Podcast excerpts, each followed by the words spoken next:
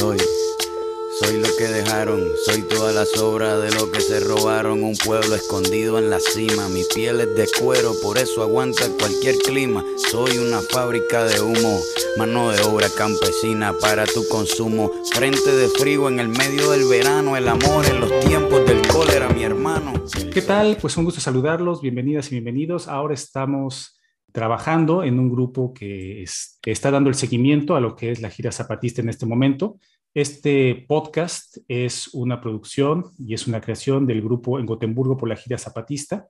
Y en, este, en estos eh, programas que, queremos hacer con cierta periodicidad, el objetivo es poder transmitir, poder difundir, socializar la información eh, más reciente que estamos este, recibiendo de, de, la gira zapatista y aprovechando el viaje, por así decir, también queremos eh, un poquito dar el contexto, dar información y hacer también una discusión e invitarlos, por supuesto, a la discusión de lo que es este tema que, en mi parecer, es un tema histórico, es un tema muy relevante y que me parece también, ahorita ya nos comentarán también un poco eh, nuestros, nuestros invitados, que es un poco que es un tema que ha tenido muy poco, eh, muy poca difusión en los medios, ¿no? Ya nos platicaron ustedes, pero me parece que ha sido muy poco difundido y, creo que vale la pena sentarse y platicarlo desde diferentes latitudes como lo estamos haciendo ahora.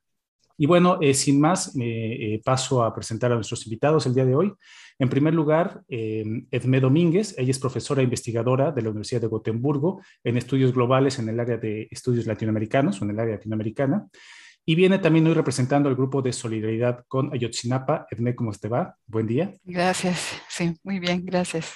Eh, le doy también la bienvenida, la bienvenida a Eloína Bello. Eloína está eh, como parte o representando al grupo en Gotemburgo por la gira zapatista. Además, por supuesto, de las muchas cachuchas también y, camisetas que traes, Elo, pero hoy estamos este, en, este, en, este rol.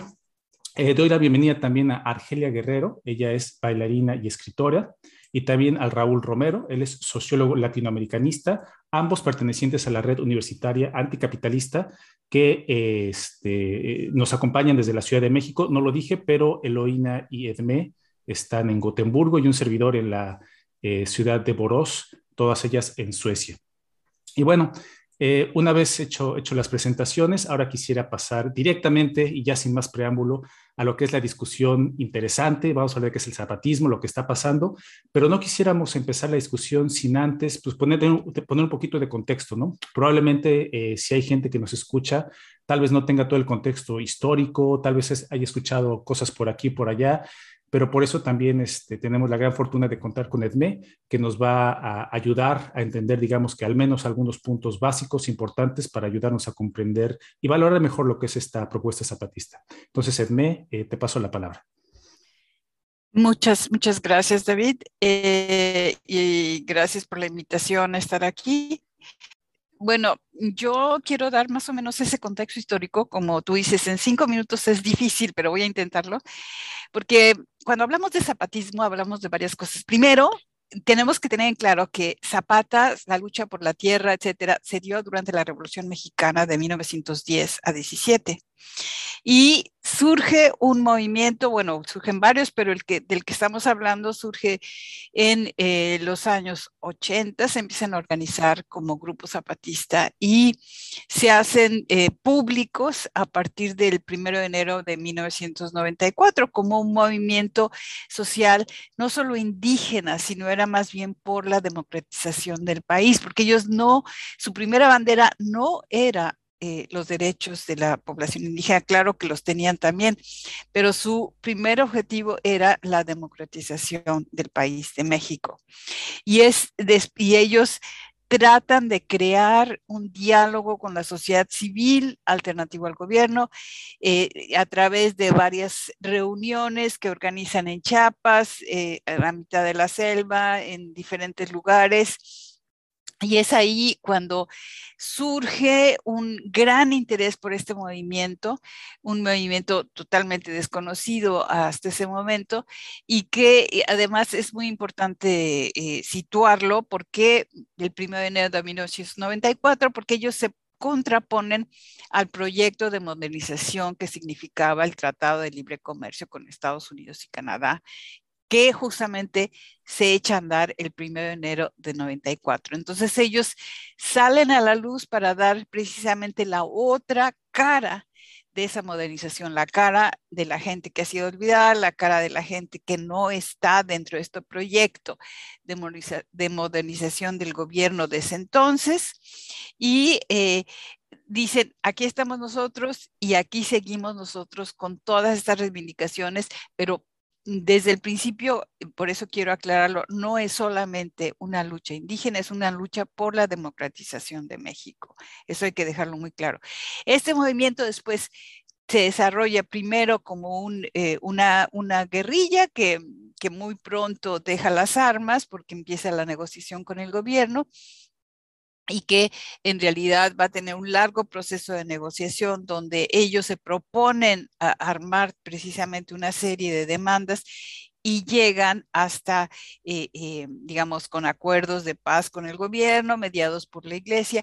Eh, llegan a momentos espectaculares realmente, como la marcha que hacen por todo el país y la marcha que culmina en la Ciudad de México, donde entran al Congreso, es decir, al Parlamento en México. Y por primera vez en la historia eh, toman la palabra frente al Congreso. Una, un, un, un momento extremadamente emotivo, eh, extremadamente importante en la historia de México porque es cuando realmente se hacen oír y es eh, la eh, comandante Ramona quien toma la palabra para, para hablar por el zapatismo. esto es ya hasta 2001 y a partir de ese momento, digamos, hay un declive en el movimiento, porque si bien se hizo extremadamente eh, popular y famoso dentro y fuera de México, y sobre todo fuera de México como movimiento alternativo al capitalismo, como movimiento crítico, como movimiento de, bases sociales muy amplias, eh, este mismo ímpetu sobre todo, digamos, a nivel nacional, empieza a decaer a partir de ese momento porque sus demandas ya no son tomadas en serio como lo fueron eh, hasta ese momento. No se hacen los cambios constitucionales que ellos habían planteado y entonces ellos se repliegan a trabajar dentro de Chiapas y a crear las, las comunidades autónomas, este, los caracoles, en fin, una serie de cosas que hacen. Y mientras tanto se renuevan las generaciones si el primer portavoz fue el subcomandante Marcos, que no es indígena, no era indígena, sino eh, mestizo, no se sabe bien a bien, se dice que era un profesor universitario que se fue a trabajar con ellos. Entonces toma el relevo una dirigencia indígena y se crea también el, Congreso Nacional Indígena, que es una de las instituciones que ellos han creado. Y es en ese momento en el que se transforma pero al mismo tiempo pierde el ímpetu nacional que había tenido hasta ese momento y sigue siendo un referente a nivel internacional, pero no tanto a nivel nacional, hasta ahora que vuelven a retomar la palabra y vuelven a tomar este ímpetu a nivel internacional, eh, buscando interlocutores dentro de Europa en esta gira que están haciendo y también tomando esto como un referente a la celebración de los 200 años de independencia y los 500 años de, eh, de la conquista de México, eh, tomando como referente el que el actual presidente López Obrador haya exigido una eh, disculpa a España. Entonces ellos lo toman también como contraparte. Nosotros no queremos una disculpa, nosotros queremos redescubrir lo que, o sea, es la contraparte. Eh, México o, o, lo que era casi México fue descubierto por, por España entonces ellos quieren venir a descubrir los movimientos sociales en Europa, a tener ese diálogo no con los gobiernos, sino con los movimientos sociales en Europa.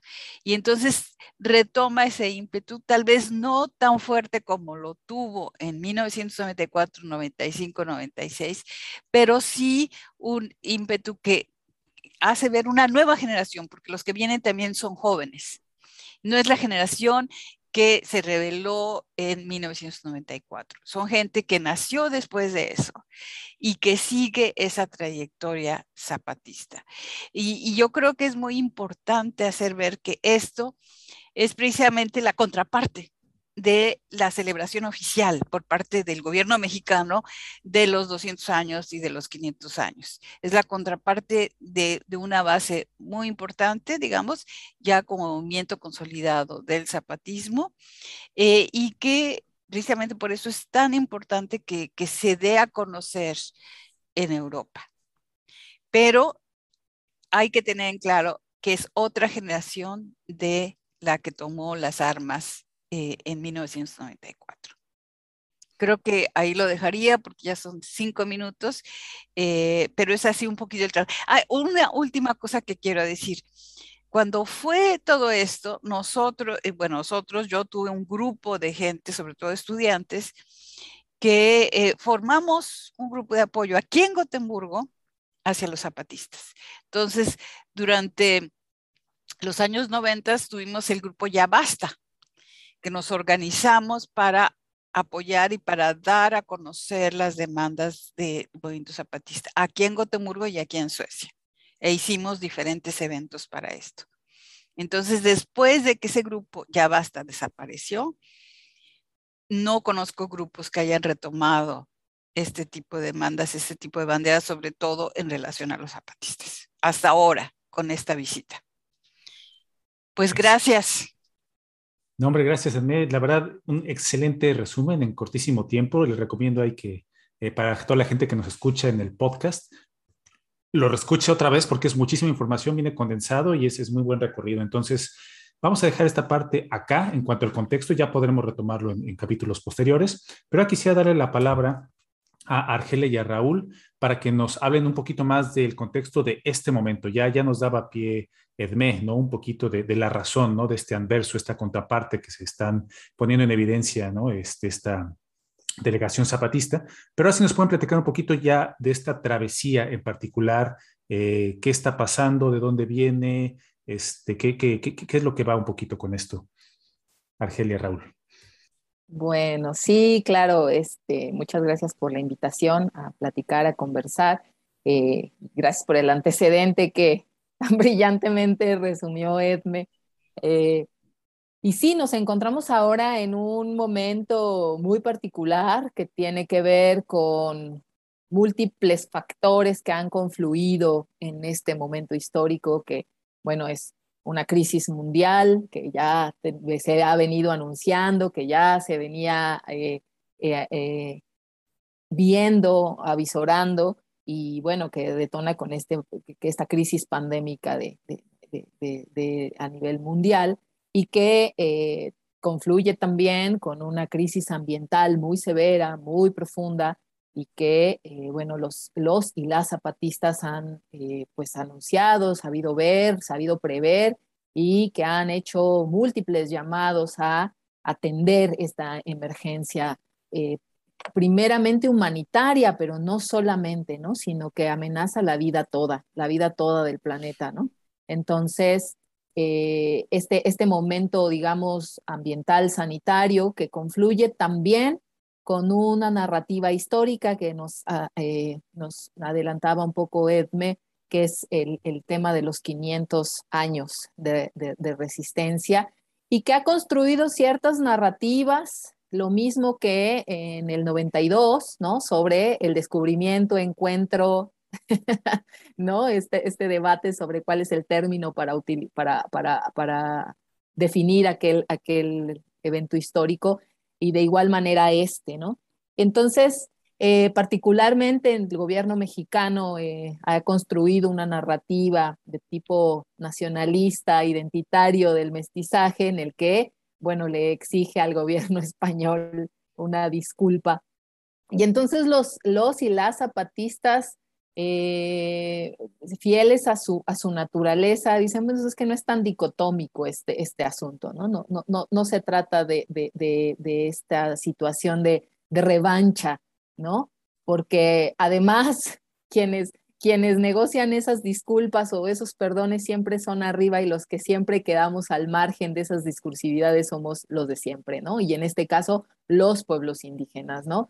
Este, nos saltaron el momento de independencia, nos saltaron en la reforma y ahora nos quieren saltar este tema del pedir perdón, porque seguramente si sucediera, le pedirían perdón a los representantes del Estado mexicano, ¿no? Y que nada tienen que ver con los pueblos y comunidades que resisten desde hace 500 años, ¿no? Entonces, eh, es muy interesante cómo siempre el zapatismo nos saca de estas dicotomías, ¿no? Del bien, del mal, de las, del, de las, de los, del mundo unipolar, de, ¿no? De la historia se acabó hasta acá y siempre los zapatistas abren caminos, abren brechas, abren puertas que uno nunca imagina que están ahí y que los zapatistas con esa característica eh, narrativa que tienen señalan y dicen, mira, ¿no?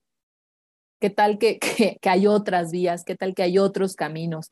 No obligamos, no empujamos, pero pues mira, probemos, ¿no? Y entonces es interesantísimo cómo en este momento histórico de, revancha, de, discursividades muy nacionalistas, eh, los zapatistas proponen un encuentro, un abrazo, un puente de ida y vuelta. Y eh, el primero de enero de este año 2021 eh, lanzan una declaración por la vida, una declaración importantísima en la que sintetizan ciertos acuerdos mínimos en los que muchos y muchas en el mundo nos sentimos interpelados e interpeladas, ¿no? Que es cuál es la defensa de la vida y en qué consiste la defensa de la vida, ¿no? La estamos viendo en peligro, estamos viendo un sistema agresivo, violento, asesino que se difumina por todo el mundo del que somos testigos y que nos invita a resistir, a construir otras maneras, a pensar otras maneras y a encontrarnos para dialogar esas otras maneras que vemos eh, que puede haber para eh, confrontar, eh, oponerse a este mundo capitalista que destruye evidentemente la vida toda en el planeta. Y esa declaración por la vida es muy importante porque lo, lo que sugiere es una serie de encuentros para platicar, para compartir luchas, resistencias, ideas, ¿no? Eh, historias de vida, historias de lucha, pueblos, etcétera, y propone Europa como primer punto de, encuentro, ¿no? Y eh, ese es el, origen, digamos, la génesis de esta locura llamada la travesía por la vida. Y entonces, en pleno año 2021, en plena crisis eh, sanitaria, en pleno momento en el que todos estamos retraídos en nuestros espacios, en nuestros rincones, los zapatistas dicen, anteponiendo la vida, anteponiendo la salud y anteponiendo la seguridad de todos y todas, vamos a salir, ¿no? Vamos a transitar este, este camino de regreso, vamos a trazar este puente y vamos a, ir a, a Europa, a esa tierra insumisa y es interesantísimo porque lo primero que plantean es vamos a ir a reconocer a esos pueblos que resisten abajo y a la izquierda. Y entonces nos dicen, Europa no todo es como nos lo platican, ¿no? En Europa hay pueblos que resisten, en Europa hay gente como nosotros que también defiende la tierra, que también tiene su territorio amenazado por la minería, por las eólicas, por los aeropuertos, que también tiene compañeros y compañeras desaparecidos y asesinados por la defensa del territorio. Y entonces dice, no somos tan distintos, ¿no? Por eso no hay ánimo de revancha, porque ahí abajo somos iguales, ¿no? Y entonces me parece eh, que ha sido muy importante esta, este discurso del zapatismo para tender este puente. Y es interesantísimo que además lo hacen primero por vía marítima. Y eh, que salen y a todo el mundo le parecía una locura, a todo el mundo le parecía inicialmente una metáfora, ¿no? Que iba a haber un barco que llevara a un escuadrón eh, por eh, el mar a cruzar el Océano Atlántico y llegar a Europa. Y bueno, las y los zapatistas cumplen su palabra y llegan a Europa y eh, lo hacen a través de un escuadrón que es importantísimo cómo es que está configurado, ¿no? El escuadrón 421, 421, que está conformado por cuatro mujeres, dos hombres y uno atroa, y que no es menor, ¿no? Porque eh, ahí va también la configuración del mundo que queremos, de la construcción del mundo posible, que participen hombres, mujeres o troas, y que se reivindiquen como son, que se presenten como son y que se encuentren como son con otros iguales y otros diferentes. Entonces es interesantísima esta, esta primera parte de este viaje y me parece que es también muy simbólico que esté configurado de esta manera, ¿no?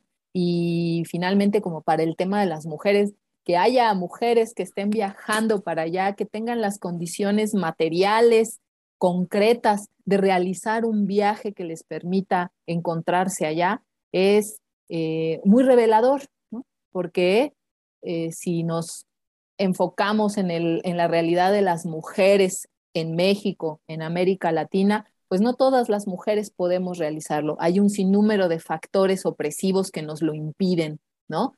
Que tienen que ver con las múltiples manifestaciones del patriarcado, ¿no? Entonces, económicas, sociales, físicas, etcétera, que no permiten que en realidad una mujer pueda tomarse esa, e, e, esa libertad de, de, ejercer un viaje. ¿Qué pasa con el zapatismo? Que que promueve, permite y genera las condiciones para que una compañera, cuatro compañeras viajen y estén respaldadas por su comunidad, es interesantísimo. Es un fenómeno que nos invita a ver qué pasa en el zapatismo, que eh, las mujeres no solo están cuidando regresar vivas a casa diario, sino que están cruzando el Océano Atlántico para encontrarse con otras, otros y otras iguales o diferentes.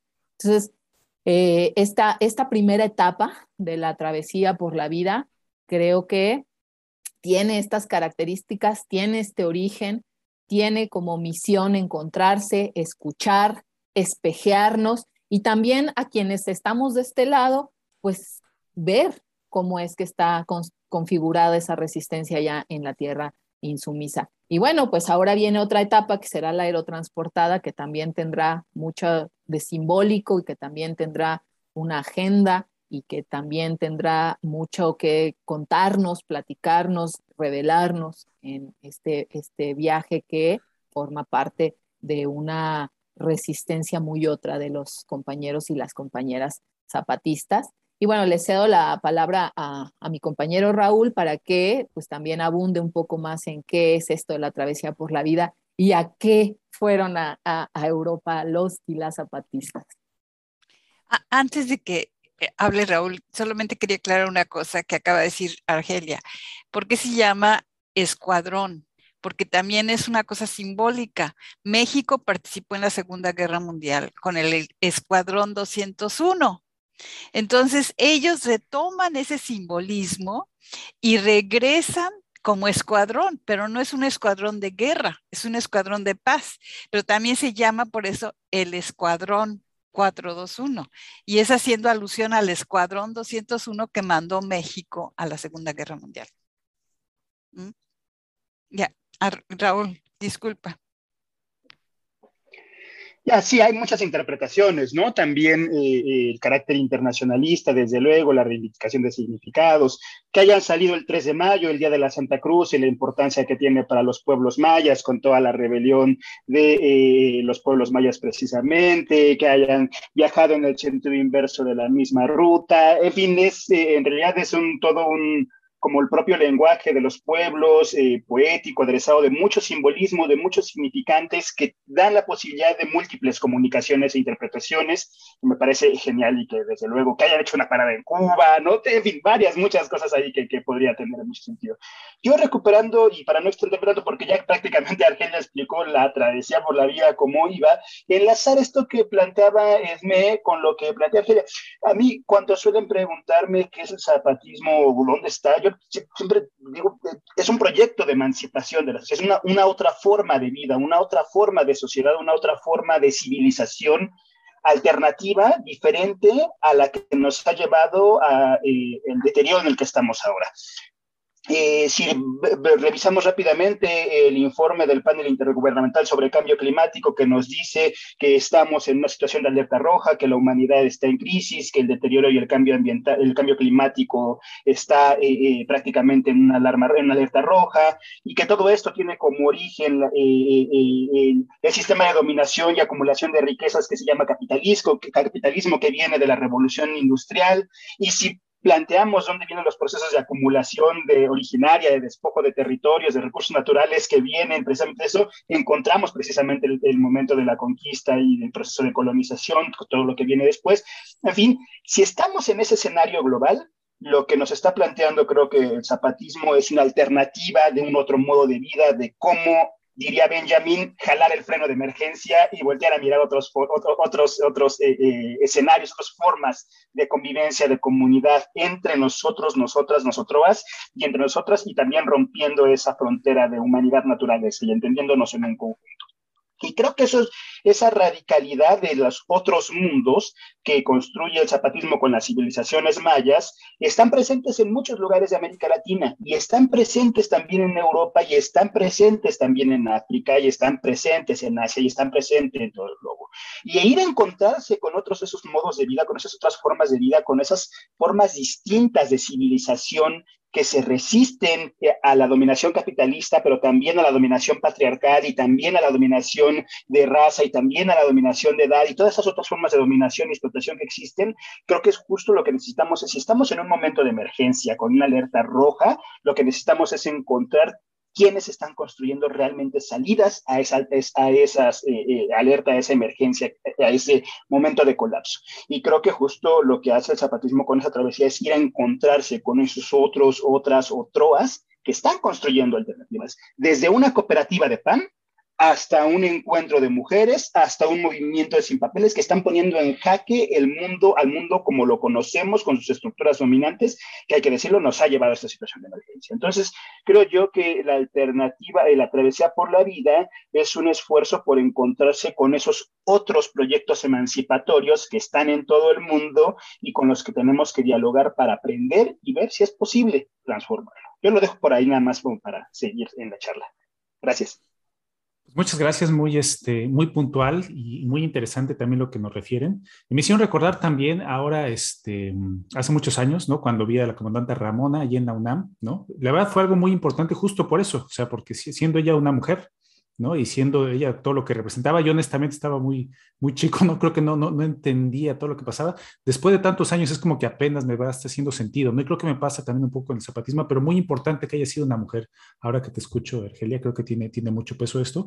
Y en cuanto a lo que comenta Raúl, es cierto, les comento muy rápidamente, aquí en Suecia me llama la atención, ¿no? Que en el mundo tienen fama de ser este, campeones, por ejemplo, de cuidado del medio ambiente, cuando pues más bien es el anverso, ¿no? O sea, el uso aquí de los plásticos, la cantidad de consumo eh, que se tiene aquí es impresionante, ¿no? Si, si todo el mundo consumiera como se consume en Suecia, pues no duraba, este, este duraría menos de lo que parece que va a durar el planeta, ¿no? Entonces, eh, nos ayuda muchísimo esto que refiere Raúl de los procesos, proyectos emancipatorios, en el sentido en que nos permite, es muy difícil que nosotros podamos ver la etiqueta del jarrón cuando estamos adentro, ¿no? Necesitamos que alguien de fuera nos ayude, ¿no? Y nos permita ver una forma distinta con otras perspectivas, ¿no?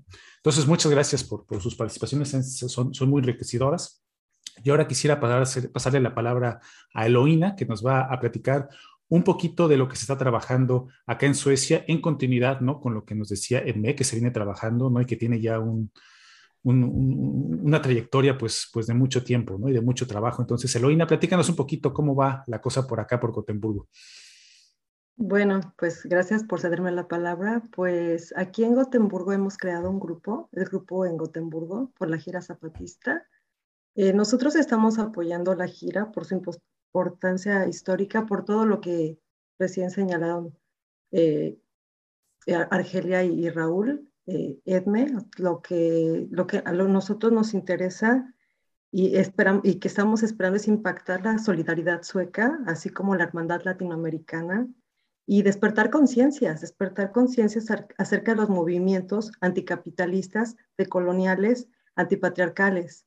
Estos movimientos indígenas, campesinos, feministas y entre otros muchos, que el movimiento zapatista pues, nos viene recordando desde que les, decía algunos, ¿no? Yo estaba, o sea, por allá en aquellos años yo estaba eh, eh, despertando en esa conciencia social y, y, me acuerdo perfecto que siempre me parecieron muy adelantados a su tiempo, ¿no? Había cosas que ellos apuntaban que incluso nos parecían escandalosas, a muchos, por muchas razones.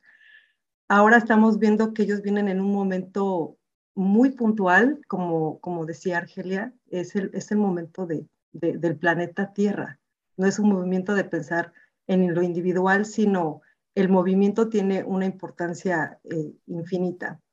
Eh, el grupo lo conformamos eh, activistas y voluntarios de diversos colectivos aquí en Gotemburgo. Todos somos latinoamericanos, pero también bueno, en Gotemburgo, en, en Suecia, hay de todas las nacionalidades, hay muchos suecos. Me llamó mucho la atención que en mi visita eh, Estocolmo, la mayoría eran suecos y bueno, como todos sabemos, son muy solidarios, eso nos da mucho gusto.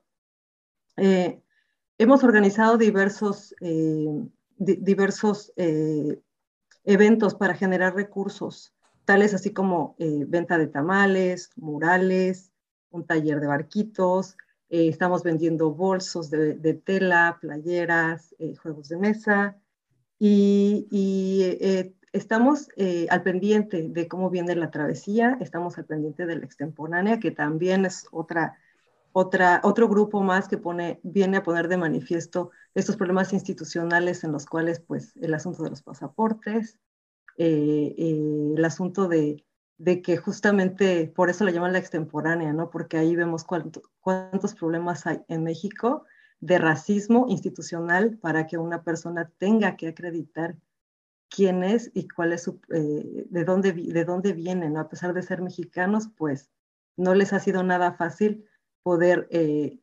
arreglar sus propios documentos dentro de su propio país. Esto llama bastante la atención. Y bueno, por mi, por mi parte es todo. Muchas gracias, Elo. Este, ya antes de abrir la discusión ¿no? y tratar un poquito más, tal vez ahondar o, profundizar en alguno de los muchos temas, ¿no? hay muchas aristas que, se antojan platicar. ¿no? Solamente eh, te pregunto, Elo, eh, ¿alguna información, actividades que tengamos, alguna convocatoria ahorita en este momento que este, podamos aprovechar en este momento para, para informar a nuestro auditorio? Bueno, de momento eh, nosotros estamos organizando otra serie de eventos que podrían ser de nuevo esperemos que el, clima nos acompañe, pero también queremos volver a hacer otro mural, eh, queremos seguir haciendo, aunque a lo mejor podemos encontrar lugares donde podemos hacerlo ahora en lugares cerrados, ya que la mayoría de personas están vacunadas o se están vacunando, porque también esa es la otra cosa, que de muchos eventos que hemos querido organizar, pues el asunto de la pandemia no nos ha ayudado mucho para poder haber hecho otras cosas que, hubiéramos querido. Eh, pero tenemos las playeras, tenemos eh, las bolsas y los juegos y vamos a volver a vender tamales. Pero ya les estaremos informando. Pueden eh, ver la información en la página de Solidaridad con Ayotzinapa.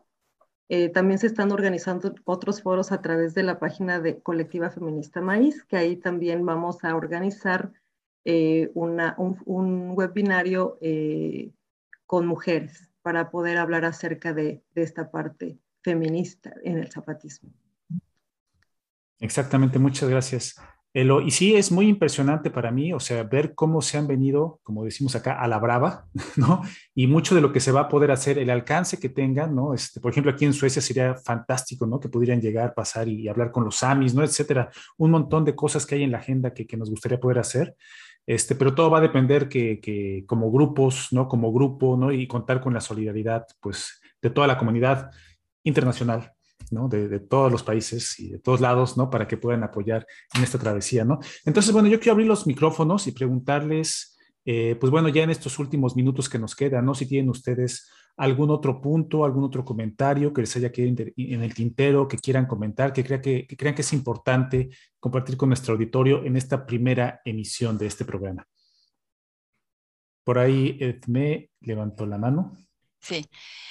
Eh, yo quisiera decir que es, que es muy importante dar a conocer todo esto aquí en Suecia porque si bien en los años 70, 80, yo ya tengo aquí 35 años, o sea que conozco bien la trayectoria, eh, hubo cierto interés por América Latina, por los movimientos sociales en América Latina, por lo que estaba pasando y sobre todo con el golpe de Estado en Chile. Eh, los 70s, 80s, digamos hasta los 90s, hubo bastante interés, pero después disminuyó el interés sobre América Latina.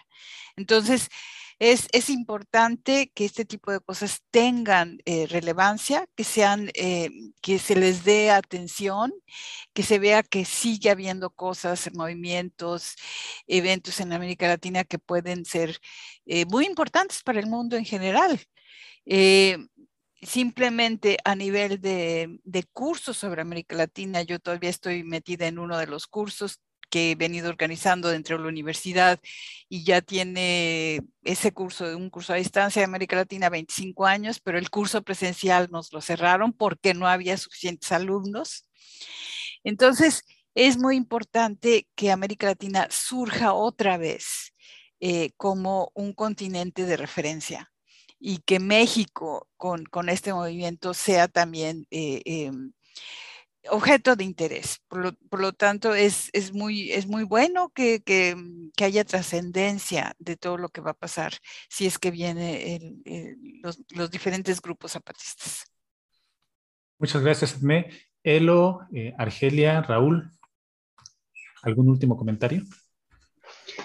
Sí, tal vez valdría también recalcar este tema que hemos mencionado acá de, de, la autonomía, ¿no? Que, que, que, es clave, que es importante, que es uno de los, de los ejemplos estos de, de otros modos de hacer política y que convive, en el que convergen eh, la autonomía política, la autogestión de los, de los recursos económicos, ¿no? Eh, la autosostenibilidad con el medio ambiente, ¿no? Eh, el, el, ejercicio mismo del gobierno, de la seguridad, de la justicia, y de cómo los zapatistas, zapatistas logran financiarse a través de sus propios proyectos de cooperativas que han construido eh, hospitales, clínicas de salud, que tienen escuelas, que tienen cooperativas, que tienen territorios, y de cómo, ante todo, también, eh, decía el sub Moisés, eh, el vocero principal del, del STLN, que la, posesión de la tierra es lo que les permite tener todos estos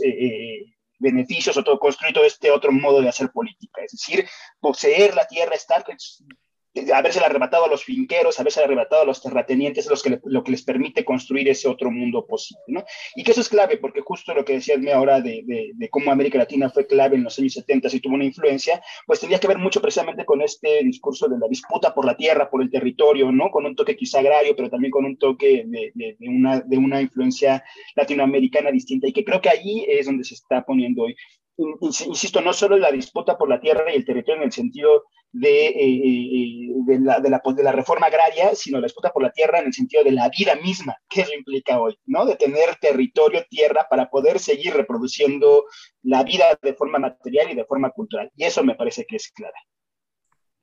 Muchas gracias, Raúl. Elo, Argelia.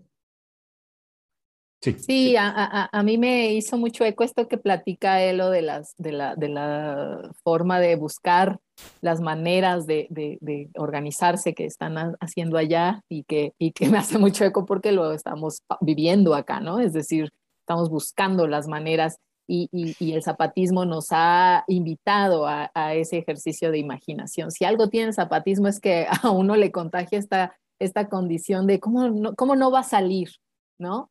O sea, si ellos pueden, han podido eh, aquí debe de salir, debe haber maneras, ¿no? Y, ha sido interesantísimo este proceso, eh, nos ha confrontado con las frustraciones también, nos ha enseñado a lidiar con ellas, este, y, ha sido un proceso de aprendizaje pues muy, muy completo, digamos. Entonces, eh, me, hace, me hace mucho eco este tema de la, de la imaginación como una herramienta de construcción de ese otro mundo posible, de esta, de esta otra manera de, pensar el mundo, ¿no? Nos ha, nos ha obligado, digamos, a, pensar otras maneras.